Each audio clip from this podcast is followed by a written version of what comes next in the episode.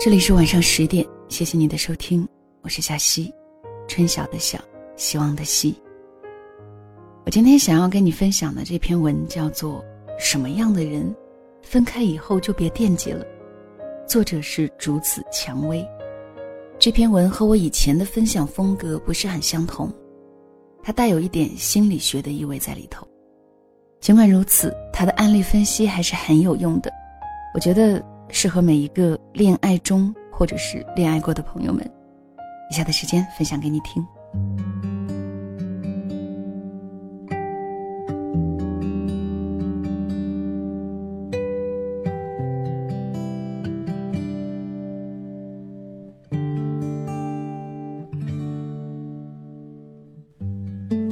夜里十二点，收到朋友微信，我心里难过极了。为什么越想好好把握的？越难把握住。爱情就像扬沙，握得越紧，流失的越多。他和女友恋爱三年，拥有过所有情侣间会有的浪漫和甜蜜，虽偶尔小吵，却也是怡情不伤身。前段时间，女友生病做手术，回了老家，他颠颠的跑去照顾了一阵子，就因工作不得不回到自己的城市。后来，女孩在老家有了新的恋人。被男孩发现后，女孩立马提出分手。他痛苦的接受，可是心里始终放不下，依然在原地默默等他回头。爱一个人至深，大概都会觉得，全世界除了自己，别人都照顾不好他，会害怕他不幸福，担心他不快乐，想象着某一天他后悔了，重新投入自己的怀抱。然而。你叫不醒一个装睡的人，也感动不了一个不爱你的灵魂。爱情虽然没有对错，但有选择的利弊。每一次惦记和回头，都有可能重复上一次的错误，导致二次伤害。那么，究竟什么样的人，分开后就别惦记了呢？第一种，在亲密关系中出轨。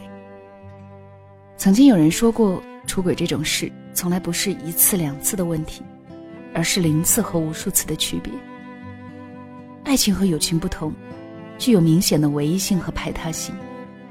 当一个人处于某段亲密关系中，却依然抵不住下半身的诱惑，和另一个人滚床单，那只能说明他的忠诚性很差。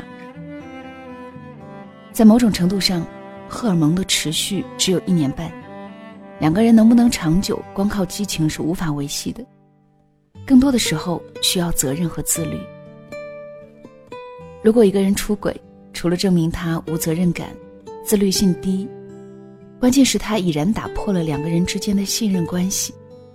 信任关系一旦崩溃，想要重新建立，光靠两个人的努力远远不够，还需要补修双方的心理阴影。心理的修补往往比努力更难。如果出轨方不是真心改正，或者另一方没有能力重新接纳，那就要慎重和好，小心在一把无法修补的烂桃花中耗尽自己的美好。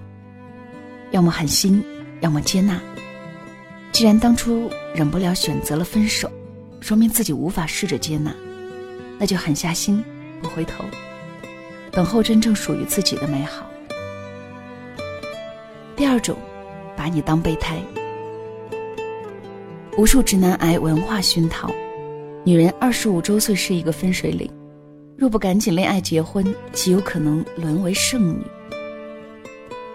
二十七岁时，轩轩经朋友介绍相亲认识了乔，一切进展顺利，两人情投意合，相见恨晚，吃饭聊天看电影，做恋人们爱做的任何事情。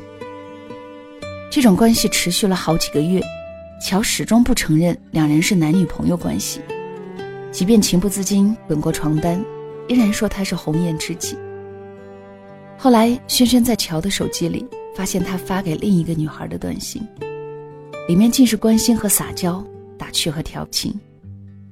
在轩轩的追问下，乔才承认最近新认识了一个女孩，条件很好，他正在追求中。轩轩泪如雨下，声声质问：“那你把我当做什么了？”乔安慰道。我真的很喜欢你，我把你当做红颜知己。轩轩甩了乔一个巴掌，从此断了联系。一个人躲进世界的冰冷里，慢慢治愈伤口。无数次回想起两个人之间的默契和甜蜜，感觉自己像个小丑，在别人的世界里当备胎，尚未得到对方的承诺，仍然保持一定程度上的交流。为了将来有可能保持或建立浪漫关系，或者是性关系，这样的人。在心理学称为备胎。备胎关系的保持符合人类竞争进化规则。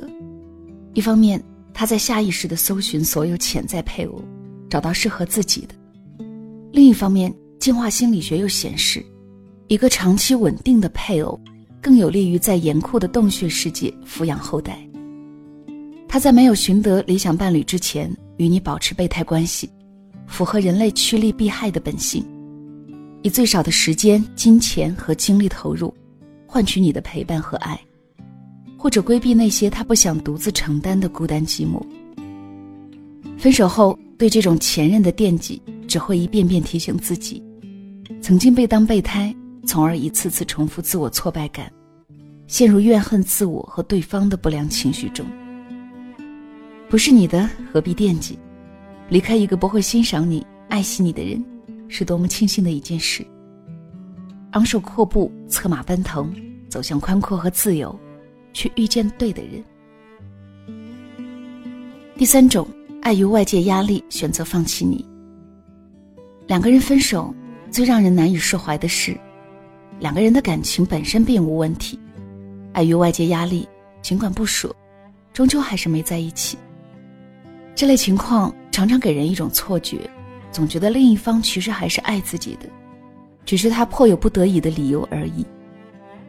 于是，在无数个孤枕难眠里，你都会想，他是爱你的，只是因为他父母不喜欢你，他要去外地工作，他更需要朋友。是的，那么多只是编织成一个个分手的原因，都是你给自己找的惦记他的借口。在这个过程中。你更多的是要调整自己的反思和觉察，你要觉察自己在做什么，该做什么，而不因沉浸在他还爱你的错觉里。因外在因素造成他压力太大想分手时，你要客观的评估下，这种情况可能并不是针对你的，甚至无关那些压力，只是他还没有那么爱你。真正爱你的男人不会轻而易举的跟你分手。如果因为这些外在的理由都可以离开你，你又何必惦记？第四种，当他恋情成熟却不愿结婚。前段时间，徐静蕾做客《朗读者》，在采访中，他再次重申自己只恋爱不结婚的婚恋观。他说：“一份一百分的爱情，并不会因为结婚变成一百二十分。这种生活方式是我自己选择的。”未必适合其他人，并不想借此宣扬什么理念，只要自己觉得开心就好。徐静蕾不想结婚，是因为小时候父母常常吵架，让她对婚姻有阴影。可对婚姻有阴影的人很多，几乎每个人都是带着原生家庭的创伤，生活在这个世界。她更该庆幸的是，遇见了黄立行，他也认同这种生活方式。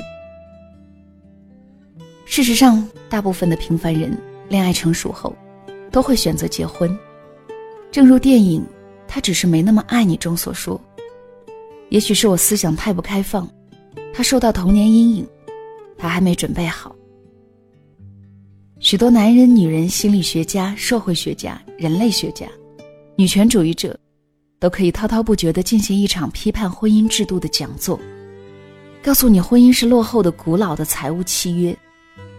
可是很抱歉，首先你要清楚，不想结婚，可能仅仅意味着不想和你结婚。那些说不想结婚的人，最后一定会结婚，只是不想和你。如果你碰到了这类人，不管恋情多久，不管多不舍，及时抽身，不惦记，别留恋。第五种，分分合合无休止。一般而言，一段感情陷入持久的分分合合的状态，往往是因为移情的影响。把过去对某个人未了的情感放在对方身上，所以期待和这个人的交往中能有一些突破和改变，延续或实现上一段情感中的愿望。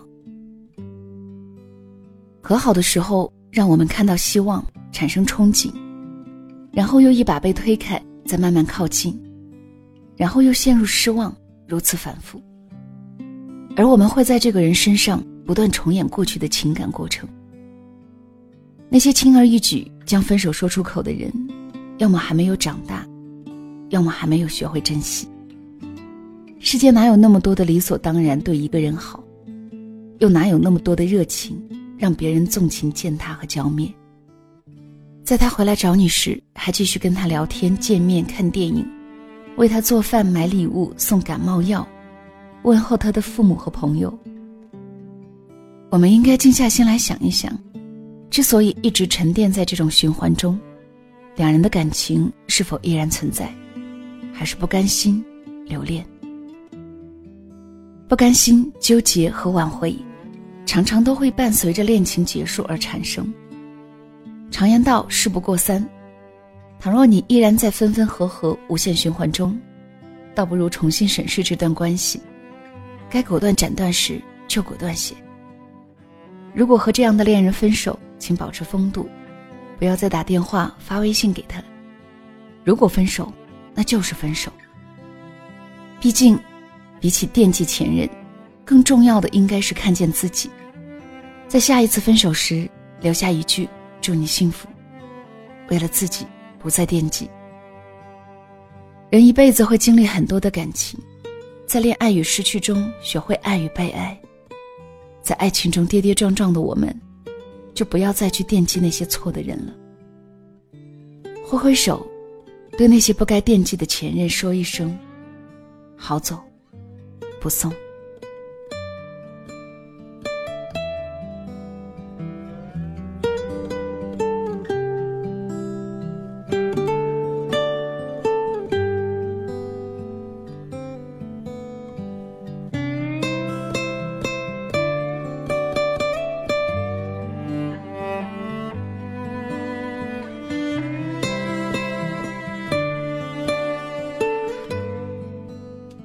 这里是晚上十点，谢谢你的收听，我是小溪。小溪更多的节目可以关注小溪的公众号“两个人一些事”。今天的节目对恋爱中或者处于有相同恋爱情绪的你是否还有帮助呢？小溪觉得是有很多非常透析的道理的，我们不懂得，只是因为我们身在其中。而当你看这篇文，或者有一天跳出你的恋爱情绪的时候，你会发现，真的每一条都是有道理的。好了，今天的分享就到这里，谢谢收听，晚安了。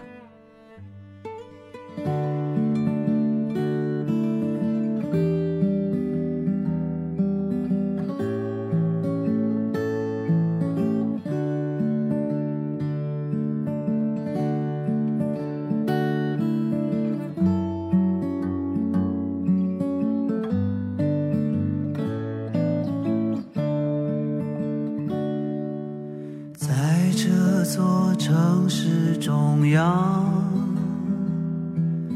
在那最高的地方，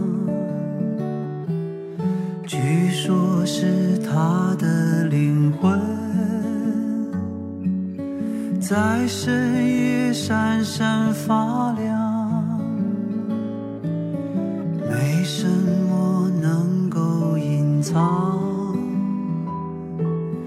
甚至是你我情长。